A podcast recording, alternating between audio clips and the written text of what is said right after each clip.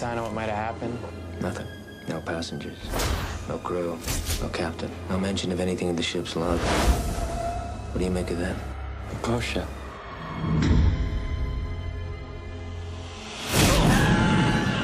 I think I saw something I couldn't possibly have seen. I think I saw a little girl.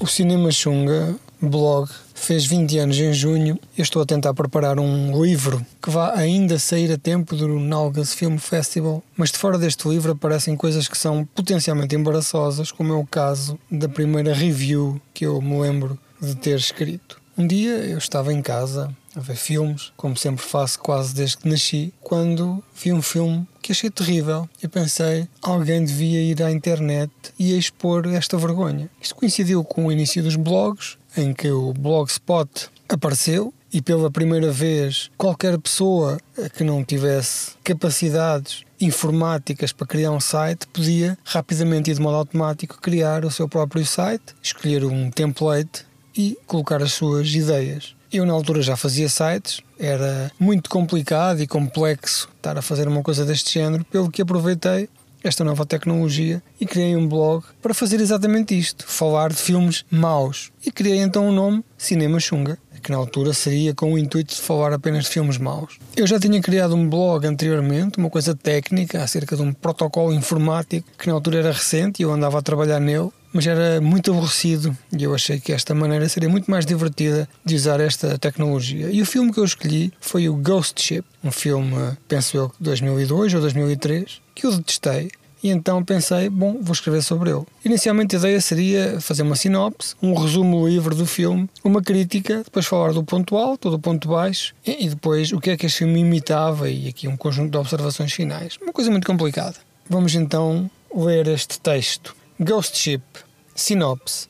Uma equipa especializada em resgatar embarcações perdidas é contratada por um jovem rapaz para retirar do mar um paquete desaparecido nos anos 60. O barco tem um pequeno problema de reticências, fantasmas. Ponto de exclamação. Resumo livre um grupo de durões, homens do mar, todos eles de barba rija, incluindo a rapariga, encontram-se num daqueles bares de marinheiros com um rapazola que lhes propõe um rico negócio. Ora, depois da hesitação da praxe, a pandilha lá vai mar adentro à procura do barco. Depois, naturalmente, as coisas correm mesmo muito mal e o barquito que eles levam desfaz-se todo, o que faz com que eles tenham que ficar no paquete. Aqui as coisas complicam-se porque afinal aquilo está pejado de fantasmas, desde a típica menina de olhos grandes como uma boneca até à banshee gritante. Depois de meia dúzia de buracos no enredo, safam-se de uma maneira que já nem me lembro bem. Reticências. Crítica. Isto do terror é como o porno, é sempre banhada.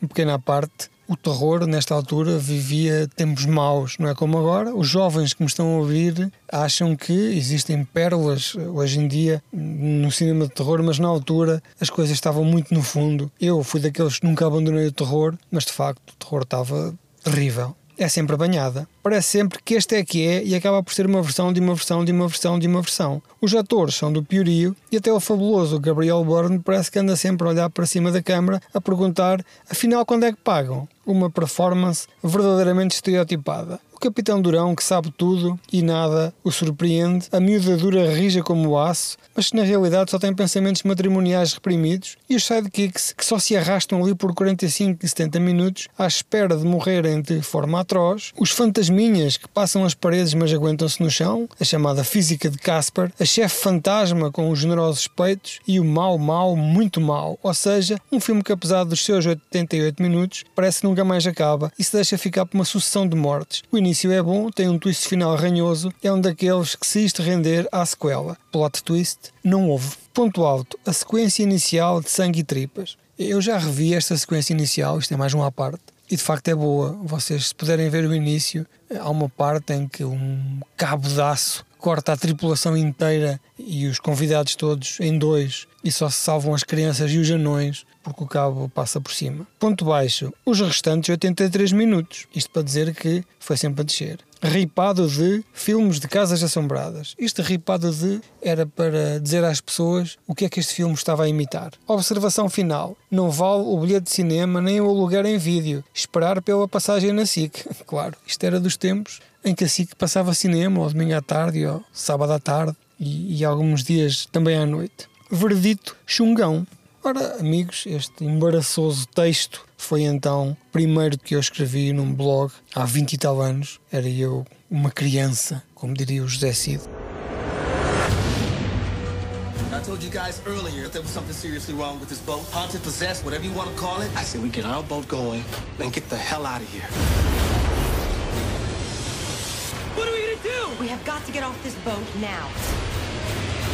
Bon voyage.